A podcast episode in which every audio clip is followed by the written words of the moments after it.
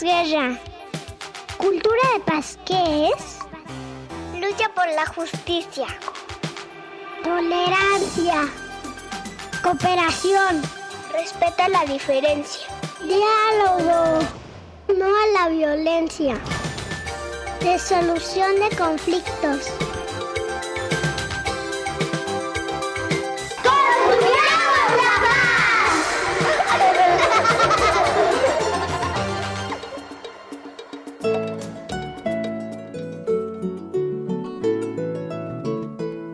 Amigos y amigas de Construyamos la Paz, me da mucho gusto darles la bienvenida. Esta semana estoy muy contenta de que nos acompañen porque el tema que estamos tratando es de lo más importante, el respeto a la diferencia. Y si ustedes se preguntan por qué es tan importante, pues solo piensen una cosa ¿Vas a encontrar a alguien en el mundo que sea y piense exactamente igual que tú? Pues claro que no, mi negra. ¿Quién puede pensar tremenda cosa? Eh? Es imposible que en el mundo haya una persona exactamente igual a uno.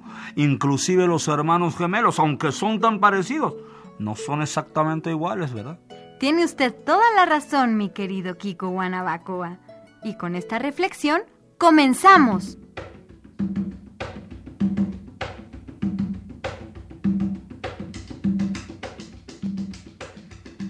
Desde pequeños, todos podemos distinguir que los niños y las niñas no son iguales, que los ancianos y los jóvenes son diferentes y que dentro de los jóvenes todos son muy distintos. Claro que sí, pero eso no importa porque cuando salimos a la calle o paseamos por un parque o nos vamos a bailar, pues todos estamos conviviendo juntos. Así debería de ser, Kiko. Pero desgraciadamente hay mucha gente que no lo ve así y cree que vale más que los otros por alguna razón. Como por ejemplo por ser blanco y no negro. Hombre y no mujer. O joven en vez de viejo. O inclusive por ser mestizo y no indígena. Por supuesto, todas esas ideas de ninguna manera son válidas si queremos vivir dentro de una cultura de paz.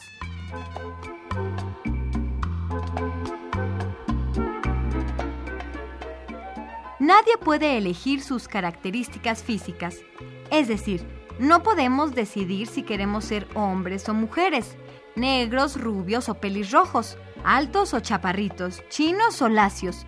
Lo que sí podemos decidir es qué tipo de personas queremos ser. Ah, claro, porque en este mundo matraca que sube y que baja, existen muchos tipos de personas, una buena y otra mala, ¿no es así?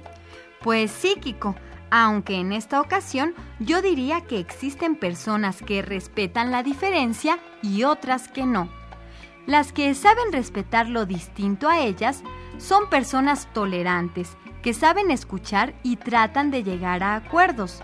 Y las que no saben respetar la diferencia son personas intolerantes, con las que es muy difícil hablar y difícilmente se llega a acuerdos. Oye, mi negra, pero de una cosa, ven acá.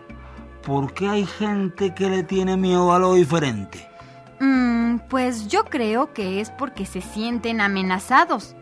Hay gente a la que lo diferente la asusta. Bueno, pues sí, chica, pero eso podría cambiar si nos conocemos entre todos, si platicamos, si convivimos.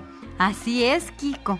Todos tenemos el poder de decidir cómo es que queremos vivir. Oye, mi negrita, eso me recuerda a la historia del sabio de mi pueblo. ¿La quiere oír? Claro que sí, Kiko. Adelante.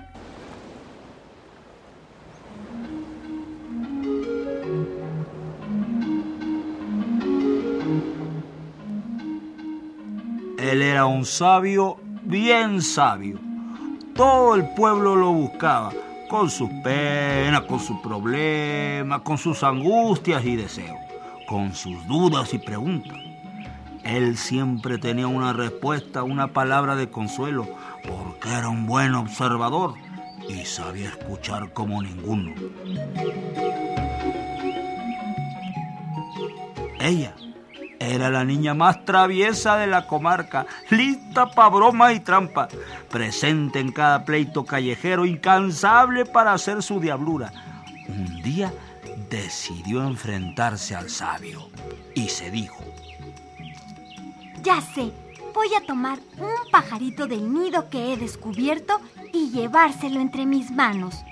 A la pregunta que tengo en mis manos, seguramente contestará un pajarito. Pero le voy a hacer una segunda pregunta. ¿Está muerto o está vivo?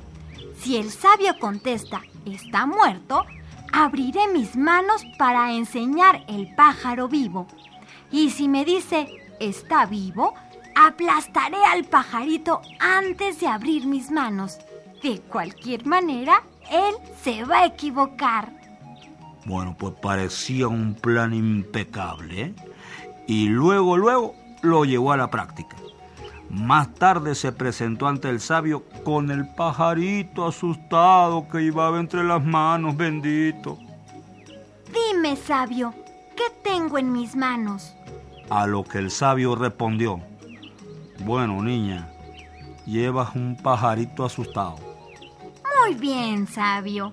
Pero dime, por favor, eh, ¿está vivo o muerto?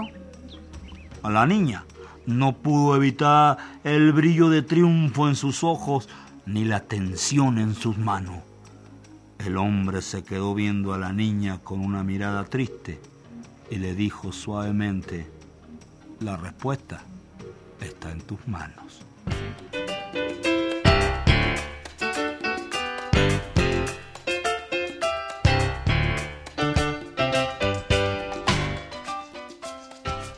Qué bonita historia, Kiko. Sí, ¿verdad? A mí también me gusta mucho, me la contaba mi mamá. Esta historia es muy bonita porque nos muestra cómo generalmente está en nuestras manos el destino de muchas cosas. Somos nosotros mismos los que podemos decidir cómo queremos vivir.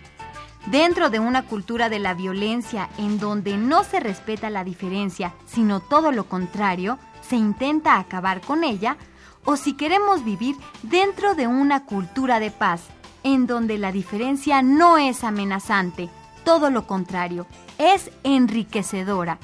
De lo diferente podemos conocer y aprender día a día. Efectivamente, amigos y amigas, hay que aprender a respetar a la gente distinta a nosotros. Finalmente, todos somos humanos y tenemos exactamente los mismos derechos. Tienes toda la razón, Kiko. Y con estas palabras nos despedimos, porque el tiempo del programa se ha terminado. Recuerden que tenemos un correo electrónico a su disposición para cualquier duda o comentario. Construyamos la paz 2003 arroba yahoo.com.mx. Construyamos la paz 2003 arroba yahoo.com.mx. Escriba mi sangre, porque al negro Kiko Guanabacoa le va a gustar muchísimo leer sus comentarios, ¿eh? Hasta la próxima.